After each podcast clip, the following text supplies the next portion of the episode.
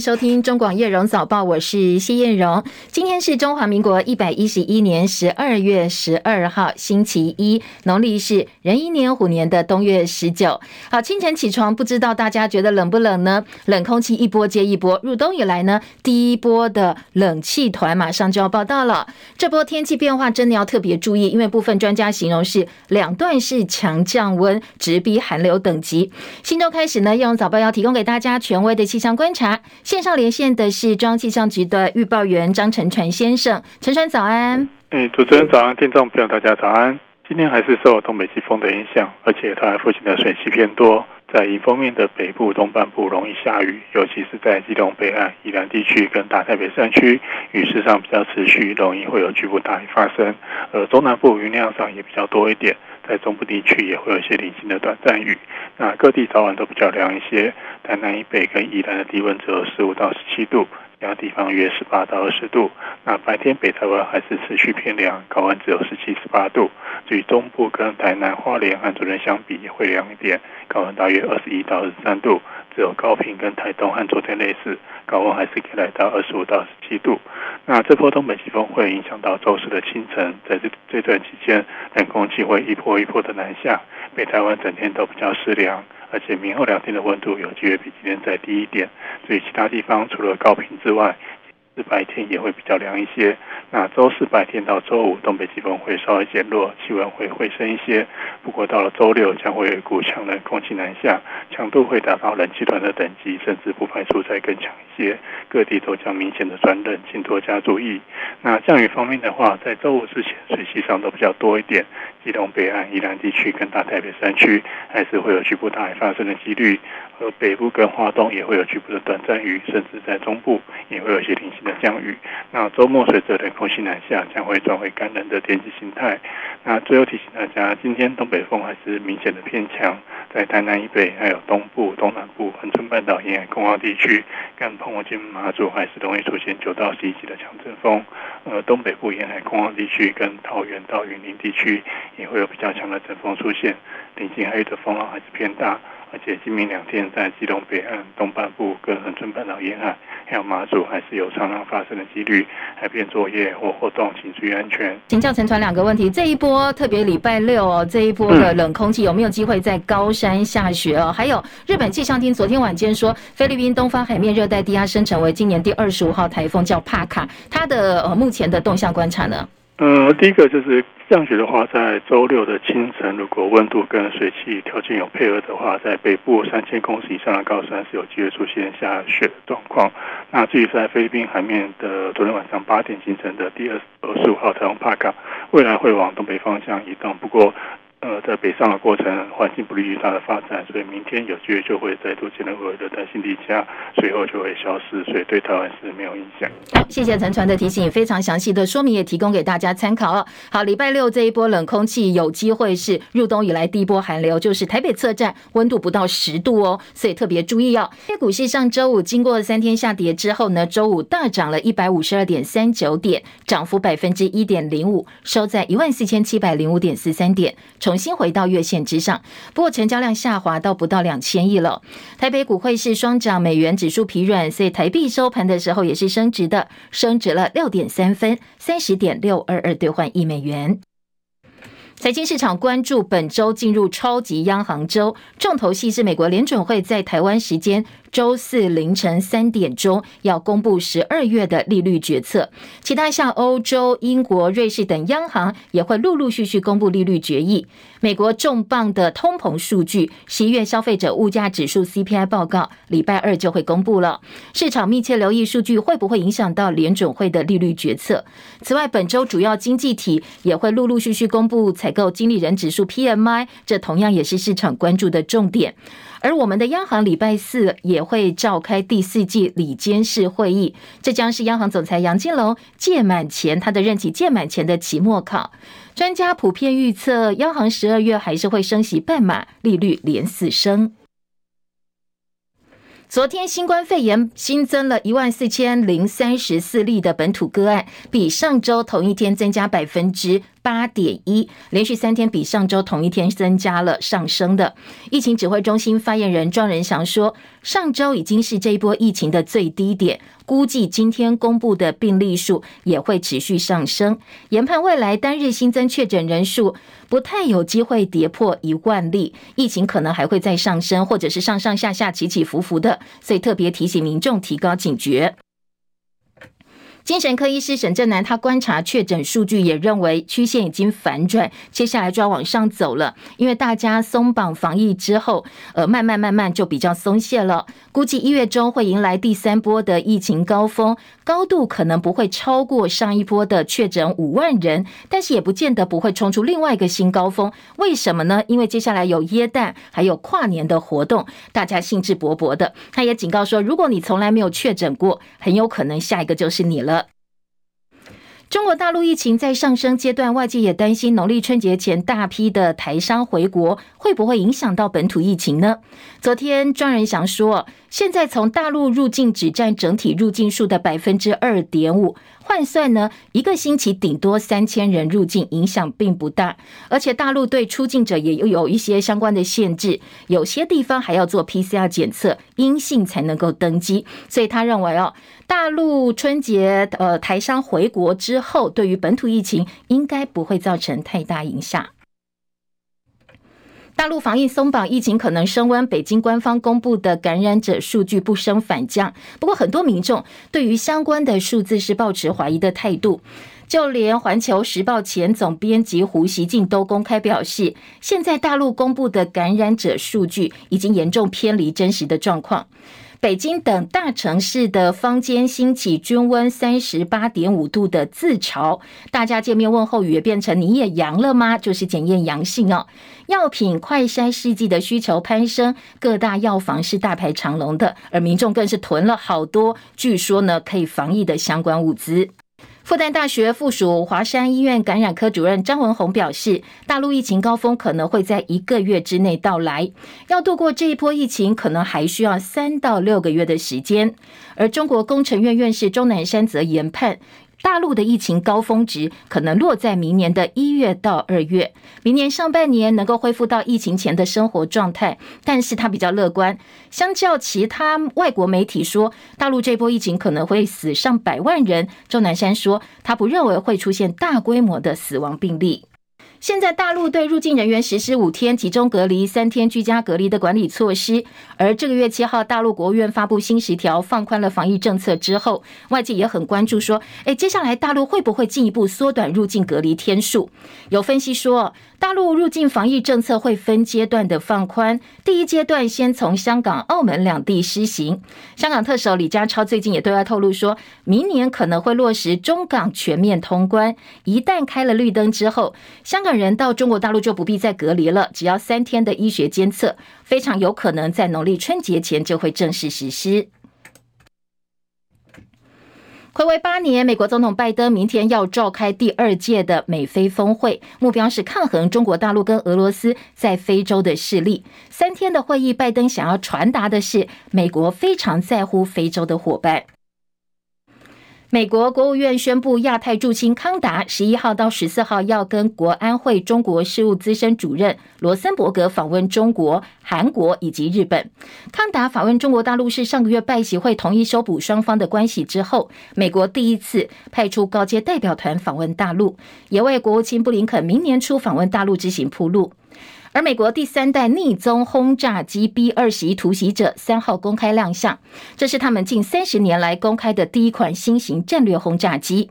香港南华早报引述分析家的话说：“B 二十一横空出世，改变了整个游戏规则。美国不再需要临近台湾的基地，就能够在两岸万一开战的话哦，能够第一时间驰援台湾，对于亚太地区带来相当大的冲击。”而联合报今天报道说：“我驻美国华府的中华民国军事代表团明。”明年元月会开始扩编，专责工作室国军跟美国的国民兵战训合作。美方建议把我们加入类似国民警卫队的州合作伙伴计划，让台湾参与联合军事训练，将会全力推动台美之间的国民兵交流活动。德国大报《每日镜报》用“世界上最重要的岛屿”来形容台湾。这个报道呢，大篇幅报道台湾半导体产业对全球的影响力，还有台海局势问题。文章说，没有台湾，全球进步将停滞不前。保护台湾不受中国侵略，非常的重要。德国的《每日镜报》这篇报道，撰稿记者呢，他在推特上介绍了相关的内容。对外界提到台湾矽盾，这个报道说，台积电生产了全球百分之九十以上的晶片。在二零二一年晶片荒之际，当时德国还特别致函台湾政府，请求协助舒缓晶片供应问题。他说呢，全球金融的贸易繁荣现在取决于台湾的安全与否。一旦中国入侵台湾的话，将会是二战以来德国经济繁荣最大的威胁。大陆海关总署上周四以注册讯息不完整作为理由，暂停台湾鱼水产品加工品入关，包括了秋刀鱼、鱿鱼等等。而礼拜五呢，又增加了台湾啤酒跟金门高粱、黑松沙士等等暂停进口。大陆官方给的审查没过，原因是文字不符，这是最主要的大宗。昨天行政院长苏贞昌开炮，他说呢，中国就是这样的国家，特别的歧视台湾。民间买卖有一定规矩，国际贸易也有一定规范，而中国和世界贸易却自己定出一套必须经过行政流程争取登记等等，是以行政手段干预贸易，有这违违背 WTO 的规范，尤其对台湾更是特别严格、特别歧视。不但时间缩短，而且都是对台湾要求这个要求那个。政府协助业者补建了三千多件，中国突然之间。又全部禁止，而且不通知，却是用网网站宣布的方式，可见中国这根本不照贸易规矩来，也违背 WTO 规范。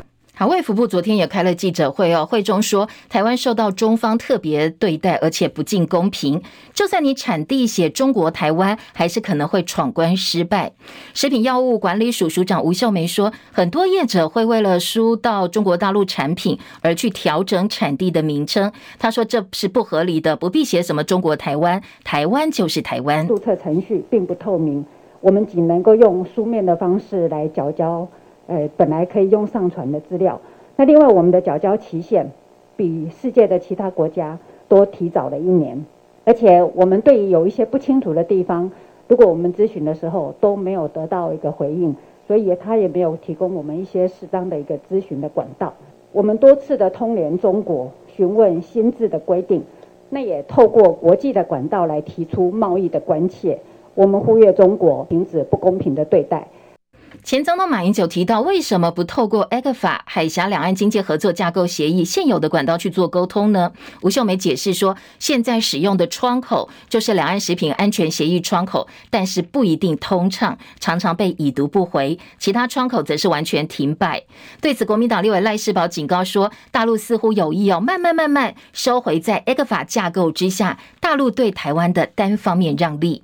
大陆国台办发言人朱凤莲说：“所谓无预警禁止出口是刻意炒作、无理取闹。部分台湾收到大陆食品企业注册的资讯并不完整，不符合大陆方面的要求。有关主管部门暂时没有给这些企业注册，这是正常的食品安全监管措施。”台湾的农渔产品接连被大陆禁止输入，两岸企业家峰会台方的理事长刘兆玄正好率团在北京访问，而行政院长苏贞昌奉是说：“哎，这个时候还有人到对岸去跟他们的人参叙示好，人民都看在眼里。”希望国人能够知道，中国就是这样的国家，而且这样对付台湾。不只是军机军舰绕台，连做生意都不照规矩来，在这种时候还去跟他参叙、跟他示好，人民都看在眼里，请人民能够大家团结一心，一致对外。国民党主席朱立伦则说，要正面看待民间交流，难道接下来两岸通通都不要交流了吗？任何的民间的交流，我们都应该用正面的态度。难不成你是希望两岸？通通都不行，不要不要往来，不要交流吗？我们的政府官员现在很容易耶，只要任何事情就骂一骂对岸，谴责一下，然后接下来就班班吃石斑，然后班班吃蛙，班班吃秋刀，这是解决问题的一个态度吗？对此呢，刘兆玄本人也反驳说，跟刘结一参叙是以讹传讹。市府书记尹力的参会上，刘结一有参加，不过两个人坐得很远很远，所以几乎是没有交谈的。他也批评民进党上台之后，把 ECFA 打得体无完肤，奉劝苏贞昌不要多说废话，好好处理农渔产品的相关问题，不要找一个民间企业团体来甩锅，混淆视听。而针对目前大家反映的心声，还有缩短入境大陆集中隔离检疫天数，他说有机会的话会向陆方反映所有会员的心声。这一波我们被禁止输到中国大陆的食品，也包括了金门高粱酒。而小三通又没有开，金门高粱又呃高粱酒又被大陆禁止进口，所以准金门县长陈福海跟王忠明今年会率团到大陆福建跟陆方沟通，陆方这一次特别给予绿色通道，不需要再隔离了。国民党金门立委陈玉珍也会一起去哦。陈玉珍在脸书发文说，到底是哪个环节卡关，没有人说得准，只有自己亲身走一遭，才能够设法找到解套的可行方案。不过他也知道，这个时候到中国大陆。跟对岸谈一谈，可能背后会被万箭穿心。他说呢，明明知道，但是与其坐而言，不如起而行，多沟通，少误解，希望能够谈回好的结果。大陆禁止台湾水产品、食品饮料进口中国，一次暂停了两千四百零九家业者，但是有高达七成的商家他们是拒绝补件的，决定不再把产品销到中国大陆。有知名的糕饼业者对媒体说，因为中国方面要求补件注册条件很严苛，可能会涉及到公司的机密，所以讨论了之后呢，决定放弃补件。糕饼业者说，大陆方面补件要求的内容非常的详细。举例来说，凤梨酥好了，它做成的面粉、凤梨跟冬瓜馅配方的比例，通通要写得很清楚，甚至连蛋黄酥的原料成分也没有放过，还有制作流程跟厂房大小也管。很多商家说：“哎，这是我们的独门的呃秘密的配方，如果通通写给你，你老公就做得出来啦。”所以商家担心配方外流，最后决定拒绝补件。台湾经济研究所研究员邱达生接受 Now News 访问的时候，则建议，除了辅导业者之外，现在应该做的是投入资源盘点，提早因应下一波可能被暂停输入的品项。他说，台湾身为需求端，要提高不可取代性，降低对单一市场的依赖，降低风险。而下一波可能被列为禁运的目标呢？邱达生分析，现在 ECFA 大项目都还没有在禁运的项目当中，不过要小心哦，包括石化、运输、机械、纺织等早收清单当中的大项目。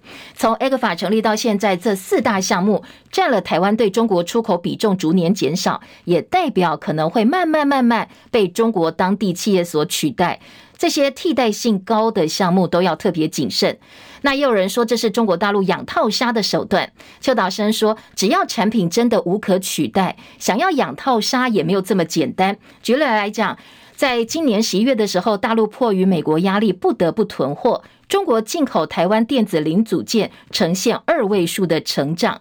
中国如果对台湾生产的东西真的有需要，而且无可取代，想要养套杀也做不到哦。接下来如果真的没有办法阻止或没有办法避免的话，就要开始想一想哦，认真想一想，怎么样重建两岸沟通的管道。其实近几年，我国农产品频频被大陆禁运已经不是第一次了。但是每次农委会的因应措施都是一样的，就是各种补助跟多元行销，再加一个去 WTO 告状，几乎每一次都像第一次刚刚面临禁运令一样。恐怕这不断不断重复的过程呢，才是目前我们农业面对最大危机。张佳琪的分析报道。中国大陆海关总署去年四月发布新规定，要求各国产品销往中国大陆以前必须申请注册，否则禁止输入。这项措施是针对各国的全面性做法，只是我国业者被通知应该要在六月三十号前完成注册，时间比别的国家紧迫。而对岸三月又通知我国不能够用电脑系统注册，必须书面格式。业界于是各自申请，但是状况连连。最近，对岸业者告知我国水产品出口业者才惊觉，我国水产品因为没有完成注册，无法再输入。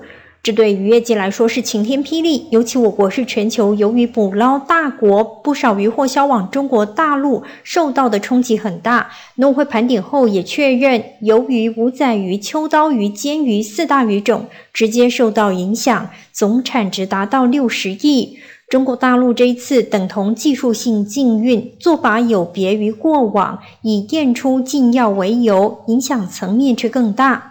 农会第一时间收到讯息时，其实跟大多数渔民一样惊讶，说中国海关总署没有任何通知，是查了官网讯息才能确认。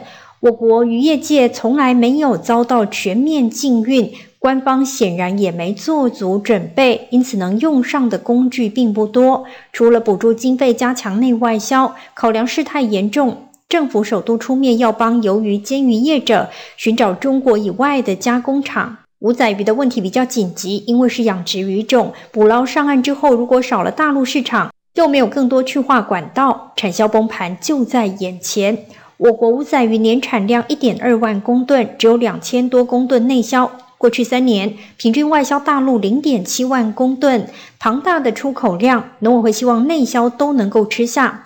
农会主委陈吉仲九号在记者会中也向五仔鱼养殖渔民喊话，政府可以稳住情势。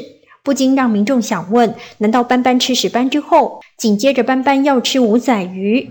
台湾渔业目前面临史无前例最大危机，惨的是农委会毫无管道能够向对岸争取我国渔民权益，至今只能请食药署代为向中国海关总署洽谈水产品注册补件的进度。中广记者张佳琪台北报道：好，斑斑吃五仔鱼就算，你不能叫斑斑喝台啤，斑斑喝高粱酒吧？哦。台湾 P 加联盟呢，在上周六进行两场比赛，其中桃园领航员在桃园巨蛋迎战新竹工程师队，这是领航员本季第一场的主场开幕。对此呢，球团特别邀请了桃园市长郑文灿担任开球嘉宾。没想到他才刚刚开口致辞就出包了，因为呢，他参加的是篮球赛哦，篮球赛开球，但是特别开脱口而出讲的是棒球的热潮又回来了，所以包括在场球迷跟在看直播的网友都非常的傻眼。呃，各位球友，棒球的热潮又回来了。霹雳哥在这边，所以我们做了二轮的整修，所以现在越来越好。好，大家可以到球场来体验这最美好的篮球。好，最后回到篮球了，但是这个口误呢，很多 PTT 网友热议，香民说看到直接笑喷，而且郑文灿还有个身份是足协理事长，所以香民说足协理事长在篮球场上谈棒球，尴尬到让人脚趾抠地。还有人说，去年疫情严峻的时候，郑文灿以避免群聚打球为由，大动作拆掉了室内三百五十八个篮球框来加以嘲讽，说不愧是篮筐消灭者，难怪会去拆篮筐，还问说郑文灿你。到底是有多讨厌篮球呢？好，这是周末另外一个体育话题。当然，最多人讨论还是世界杯足球赛。世足赛经过三周六十场的激战，四强名单昨天已经出来了。上一届冠军法国、亚军克罗埃西亚都在四强当中。阿根廷是近两届赛事唯一的美洲代表，而摩洛哥更是世足赛开踢九十二年来第一个闯进四强的非洲国家。阿拉伯世界队伍轰动整个足球圈。两场准决赛十四号礼拜三凌晨三点钟，阿根廷遭遇克罗埃西亚；而十五号礼拜四凌晨三点，法国出战摩洛哥。两场比赛最后获胜的球队呢，晋级十八号的冠军战。而法国争取成为史上第三支完成二连霸的球队。法国二十三岁前锋姆巴佩现在五颗进球，占据榜首，有机会成为队史第二位金靴奖得主。而姆巴佩被评评价是目前两大球王哦，梅西跟 C 罗的接班人。中广早报新闻。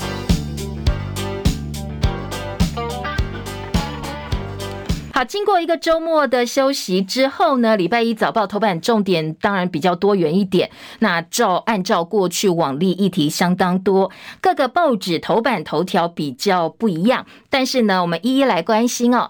联合报头版头条今天是规划了专题报道二零二二退休率大调查，提醒大家，嗯，接下来独居可能会变成常态，大家要及早做准备，及早应应。今天联合报的头版加三版，那联合报头版。二题则是关心世足赛最后四强赛的预告。中国时报世足赛放在头版的中间版面也是很醒目哦。那自由时报是用头版图文的方式来预告接下来世足赛，大家预期诶四强对战有哪些精彩的看点？中时今天头版二题是，呃，头版头条是习近平的中东行，关心呃，包括老共自己对于习近平这一次访问沙地阿拉伯的一个评价，还有外国媒体怎么来看这样一个评价。联合报今天在民意论坛也有学者专家投书，我们等一下提供给大家哦。那中国时报头版下半版面则是刚才前半段新闻花了很多篇幅跟大家呃讨论的，就是大陆禁止我们的一些食品跟水产品进口，那这个部分呢？呃，中国时报头版下半版面大标题放的重点是，立委点名几个官员要下台，包括了陈吉仲、包括薛瑞元跟苏建荣，他们组长分别是农委会、卫福部还有财政部哦，这是被点名要下台负责的官员。相同的话题，自由时报在头版中间版面一样是非常大斗大标题来做报道。那自由时报今天切的点是说，老共进了我们两千四百零九项的产品进口，那超过一千八百件呢，现在厂商决定不补件了。当然，不补件理由有很多，认为呃可能怕我们的秘方被偷走啦，认为老公故意刁难啦。但是自由时报重点说，呃，接下来这些业者打算把他们的重心移到别的地方。去不要放在中国大陆。好，这一个点哦，这个切入角度，今天财经报纸的《工商时报》几乎是一模一样的观点哦，放在头版的下半版面。而《自由时报》今天头版头条是说，呃，就在我们的保险业者因为防疫险陷入水深火热当中，保安基金竟然拿钱拿了五点二二亿元去买豪华的办公室。呃，今天呃，当然争议的部分呢，《自由时报》是放在头版头条。自由还有一个重点呢，是澳洲有个最新研究告诉大家，如果你每天剧烈动三分钟，包括运动啦，不是说呃慢慢在家里随便挥挥手啊，是真正有动到的那种运动的动，每天可以剧烈动三分钟的话，你早死的风险可以大幅减少四成。还有个重点，捷克的裴洛西他们的众议院议长明年三月要访问台湾。好，自由时报头版几个焦点，财经报纸工商时报今天头版头条预告说打炒房。条例要卷土重来了，这个会期立法院希望能够完成三读，而经济日报头版头告诉你，台积电明年的营收看好，可以冲上千亿美金。两个财经报头版，台北股市之后的行情，年终行情哦。今天经济日报说，内资捧场有机会震荡之后走尖盘尖。好，这是经济日报。工商时报观察台股的行情呢，是跟美国的耶诞行情画上等号，说好像不太乐观哦。台美之间的耶诞行情呢，在股市部分现在好像都没了。好，两个财经报纸。看法跟整个气氛不太一样哈，提供给大家参考。继续，我们就回头来听听看这些新闻重点呢，在各个报纸的头版以及内页有哪些角度的分析跟报道内容。联合报今天头版头条是二零二二退休率大调查，大标题：一个人海啸来袭，大家要有独居的准备，而且独居的人呢，势必是会越来越多的。今天联合报说，退休准备连三年不及格，独居成为常态，要及早应应。嗯，联合报头版是推出了退休准备指标二点零，用六种动物来测验你的退休力。超过五千人登入会员填答，就是联合报呢，他们在网站有自己的呃会员嘛哦，所以登入之后做了问卷，这群主动关心自己退休力的人，结果发现平均分数五十九点三分，比去年的五十七分稍微好一点点，比二零二零年全民平均五十四分高，但是都不及格，还是没有到六十分。加上疫情，加上通膨的压力，所以呢，退休准备的难度又增加了。今年联合报在报道当中提到，一个人的生活疫情下提早遇袭，因为呢疫情的关系，呃，全球兴起崇尚一个人的生活方式，居家上班，自己吃饭，避免出入人多场所，尽可能减少跟别人的接触。经过大规模染疫之后，国内感染人数破八百万人，所以呢。你从快筛试剂出现第二条线开始，你要开始适应一个人的生活了。所以今天的联合报从一个人的生活开始切点哦，切起说退休率。五例社会连结是最落后的，那退休准备的部分呢？百分之七十五的人还有进步空间。那页三版就告诉你用哪六种动物来告诉大家，你现在退休准备大概是比较接近哪一种动物。第一个是呃王者狮子，这个比例最高，它代表的是退休武力超群，是退休准备王者，要继续保持下去。其中男女比比例呢，女生对自己预做退休准备的比例是比较高的，百分之五十四点六，男生百分之四十五点四。好，第二名是翩翩蝴蝶，重视自我成长跟独立，不过轻盈又脆弱，注意的是健康跟社会参与。第三是暖男水豚，它天生是属于群体。想要被需要，可以拨出时间照顾健康跟学习。再来是好奇海豚，第五是做自己的熊猫，最后就是树懒了。说呢，你动作慢有潜力，退休准备落后，不过呢，努力之后还是有机会达标的。好，这是比较有趣的部分。下半版面还有告诉你说，超单身世代慢慢成型，不结婚不生小孩，或者是离婚丧偶的一个人独自终老，现在很快速变成现在进行式。好，当然，呃，六。六十五上六十五岁以上独居常态有七成六，那台湾比日本更快变成一一人样的一个生活。好，这个包括自己本身要做好准备，我们整个社会福利机制也要加以重视哦。中国广播公司今天的经济日报在内页有一个即墨经济，呼应了今天联合报的专题哦。他说呢，AI 投资掀起新的旋风，聊天机器人 ChatGPT 爆红，创投业者兴趣升高，可以填补币圈之前呢，呃，炒得沸沸扬扬。币圈的一个空缺，现在呢可能会转投到 AI 投资哦。说这是新创公司 OpenAI 的人工智慧聊天机器人，这个月上线之后快速走红，掀起了一阵 AI 投资新旋风。好，当然这一个 AI 投资新旋风呢，呃，它能在几秒之内写文案、创作艺术等等复杂电脑程式的飞跃式发展，让投资人非常非常喜欢。它除了透过讯息跟用户交谈之外，回答连续性的问题也没有。问题还会承认错误，拒绝不适当的要求，所以这个 AI 投资新旋风聊天机器人哦，经济日报放在内页新闻做到了版头的位置哦，提供给大家参考。再回来，《中国时报》今天头版头条关心习近平中东行，中国对阿拉伯最大规模的外交行动。大陆外长王毅给予高度评价这一次的外交成果。不过，外国媒体解读说，沙国聚焦经贸，并没有延伸到安全的领域。大陆国家主席习近平十号结束沙地阿拉伯之行。大陆外长王毅说：“这一次呢，中国对阿拉伯世界规格最大，呃，整个规格最高的一次外交行动。元首接下来两年一会要签二十份的合作文件。”专家直言说，石油去美化正在发生当中。他说呢，呃，中国把沙地阿拉伯拉进朋友圈。意大利国际政治研究所高级研究员认为，这是华盛顿非常关心的事。那当然要避免影响到美国的利益。沙国携手北京，希希望能够实现二零三零年的愿景。好，这是老共哦进军呃中东影响势力呢。今天中国时报把它放在头版头条来做关心。联合报今年民意论坛有一个学者，正大国关中心的副研究员张亚军老师的投书，他说这是美中地缘政治的博弈。习近平在阿拉伯世界现在慢慢占了上风，三环峰会中阿各取所需，也是今后中阿关系进一步发展的里程碑。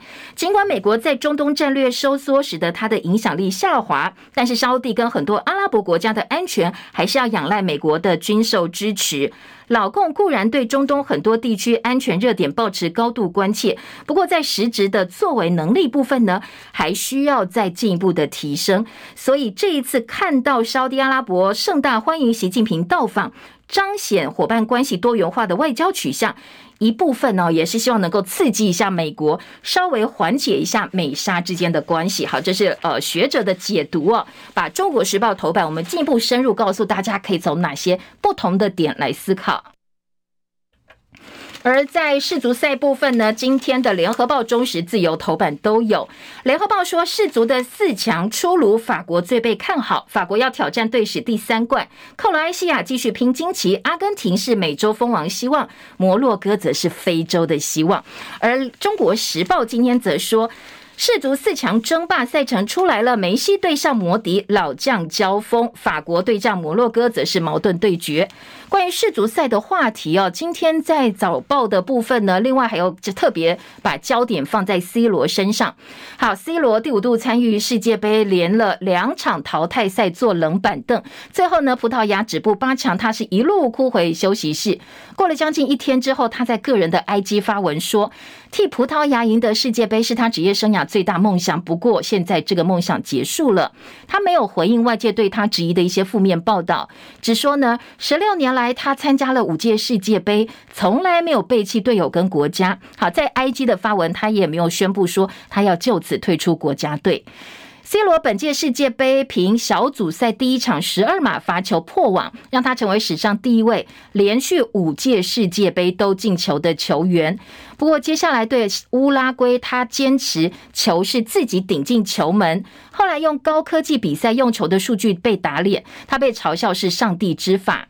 最后一轮对南韩，他还是没有进球，还疑似不满第六十五分钟被换下场而抱怨教练，把教练给惹火了。淘汰赛后半段呢，C 罗连两场坐板凳，连续三十一场带大赛先发纪录中断。虽然后来呃有机会，但是还是没有进球哦。各种负面报道都出来了，所以呢，他在最后如果说接下来没有办法再打世界杯的话，留下来的记录其实有一点点难堪哦。好，这是今天外电部分的报道。还有个消息是，法国法国在八强赛打败英格兰，所以呢，好多好多球迷上街头去庆祝。没想到到深夜，整个庆祝的气氛变掉了，很多地方呢变成暴乱。最后，警方呢朝群众发催泪瓦斯驱离，逮捕至少七十四个人。好，这是今天早报其他世界杯的焦点。继续来听的就是我们的水产品，以及呢自由时报今年头版头条的保安基金。先从保安基金听起啊，自由时报头版头条大标说。保安基金五点二二亿元买豪办引起争议，在产险业面临防疫理赔险海啸、寿险业受困净值风暴之际，协助保险市场稳定的保安基金呢，竟然传出砸了五点二二亿元买下台北市士林官邸旁边五百一十五平的豪办，引起业界议论。业者质疑这，个预算有待审议，你怎么先买后奏呢？买楼竟然是先斩后奏的。保安晶晶说：“我们年初才知道，我们现在的办公室呢是不续租的，所以只好赶快去买房子。好，这样说法大家能不能够接受呢？这是自由时报今天的头版头条。内页二版自由时报说，防疫险理赔争议真的很多，国际再保接下来不买单了，产险三百亿元恐怕很难摊回。”而在放宽住院日额给付，接受代位签就假签，被严重质疑，核保理赔偏离契约，再保不愿意赔，防疫险精简的四大缺失，业者不断不断蒙受损失之际，我们的这个政策跟主管机关恐怕也难辞其咎。好，自由时报今天二版的特稿。自由中间版面说，中国进我两千四百零九件食品进口，超过一千八百件，厂商无意愿补件。业者说，呃，这个不想再把重心放在中国大陆了。而我们的卫福部表示，台湾遭遇特别的不公平。中国时报头版下半版面说，台湾的食品水产品被禁止输到中国大陆，蔡政府哀轰失职，最后苦果只好全民埋单。另外点名薛瑞元、陈吉仲、苏建荣必须要下台负责。好，这是今天的中国时报的重点呢。好，这一则新闻话题呢，联合报放在二版，自由时报生活版的七版，我们来听听看还有哪些不同角度的切入。联合报说，输入食品被挡，苏贞昌点名批评向中国大陆官员示好，骂的是前行政院长刘兆玄。刘兆玄说。两岸可以用正式管道去做沟通，叫苏奎你不要再甩锅了，该做什么事情好好的去做。好，今天联合报把这个刘兆玄的说法哦放在二版的版头，说不要只会骂大陆做生意不按照规定，然后再找一个民间企业团体甩锅混淆视听，那你自己到底？呃，做了什么哦？那他自己这一次呢？刘兆玄出访之前也不知道有这个话题，所以一切按照本来的规划行程在进行。刘兆玄说，台商近年来在大陆遇到限电、外销放缓，跟希望入境隔离时间松绑等等，我们的官方其实能帮这些呃企业团体做的相当有限，所以只好民间团体代行来帮这些呃会员的心声转达给中国大陆。好，在问详细规范呢？卫福部说，大陆方面我们问什么，他都不理我们，已读不回。那在文字不符的部分呢？我们看了有七个。被质疑的不合格原因，文字不符是占了第一个。好，这是今天联合报的报道。中国广播公司都时报今天七版生活版说，中国禁输输入的输哦，三部会计措施拓展产品销路，农委会、经济部、财政部持续辅导业者增加竞争力。好，这三个部会正好是呃，今天中时头版下半版面立为点名主帅要下台的三个呃这个部会。外传本周会有更多产品被禁，经济部说还没有接到反应。苏奎叫大家团结一致对外，金九也被禁。自由时报说，这是中国大陆的养套杀啊，完全呢没有放过任何一个政党，蓝绿都一样。陈福海、王忠明今天登陆洽商小三通，蓝营的立委陈玉珍同行，也要讨论缩短隔离天数的问题。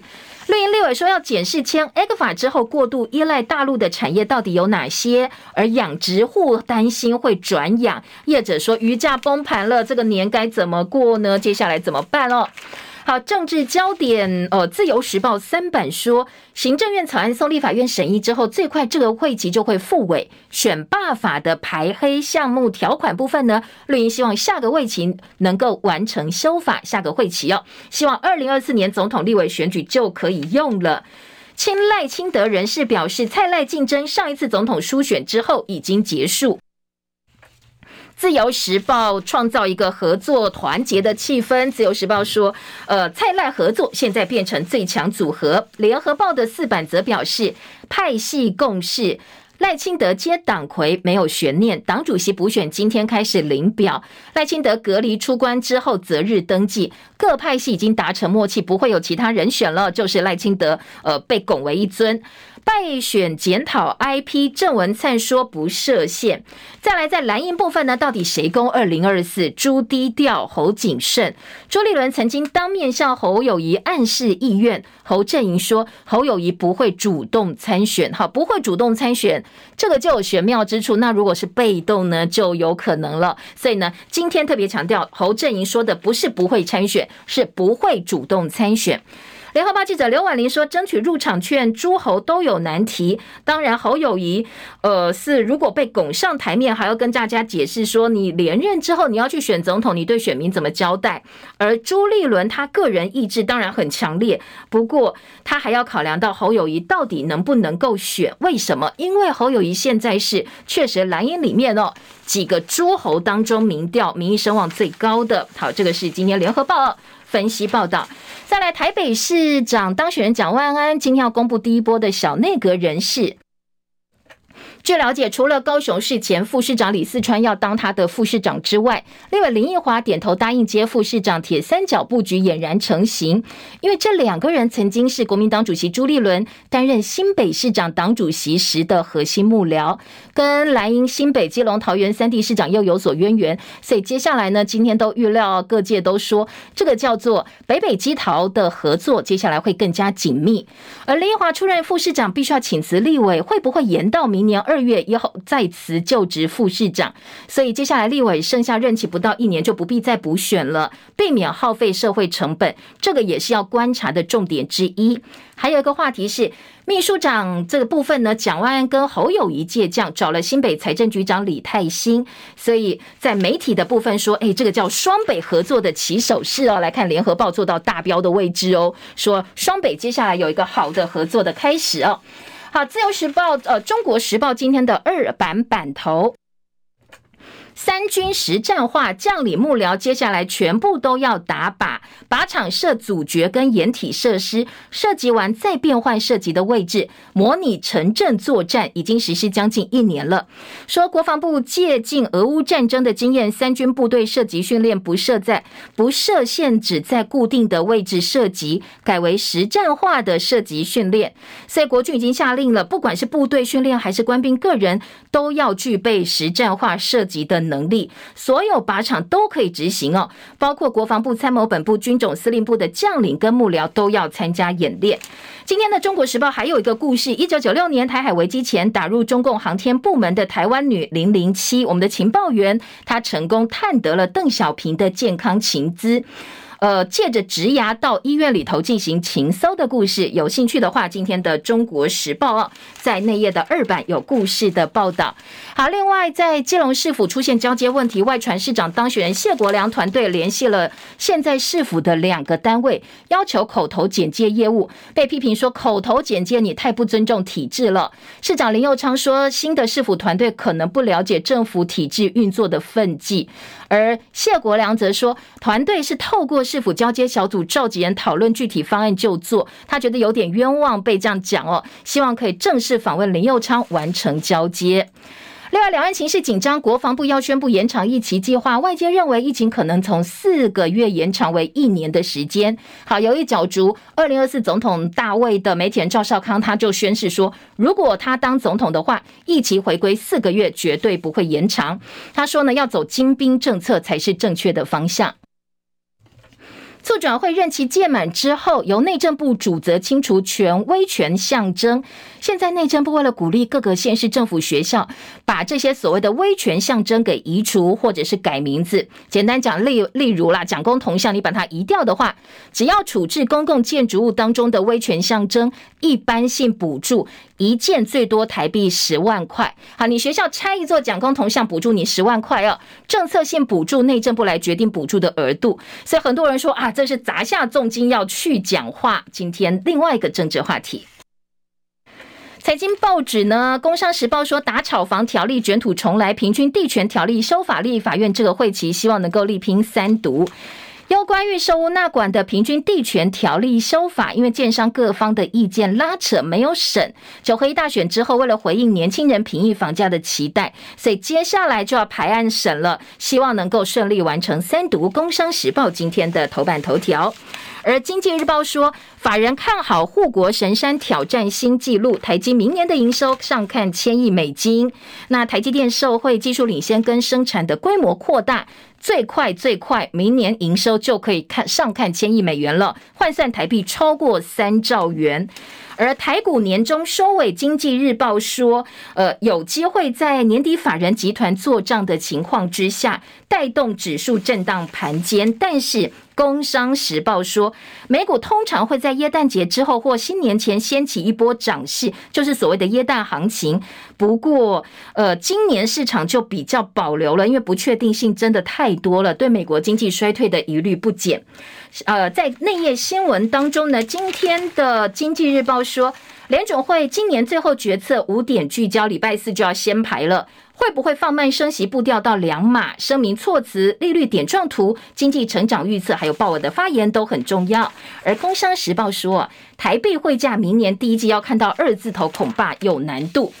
自由时报头版，每天剧烈动一动三分钟，早死风险减少四成，这是澳洲最新的研究。奔跑、赶车、跑上楼梯、跟孩子玩鬼抓人等等，通通都算哦，提供给大家参考。好，再来听到的是，呃，今天在内页新闻的部分呢，统计到现在超过五万名毕业生因为没有没有办法还就学贷款而被强制执行。百万 YouTuber 理科太太她说：“我过去看了一百个小时的心理咨商，所以她开始在网络卖咨商笔记。外界说你根本不是专家，卖这个真的可以吗？”我们的官员说：“啊，要查真的太难了，希望大家多多举证哦，有证据就可以办他了。”时间到了，谢谢大家收听，拜拜喽。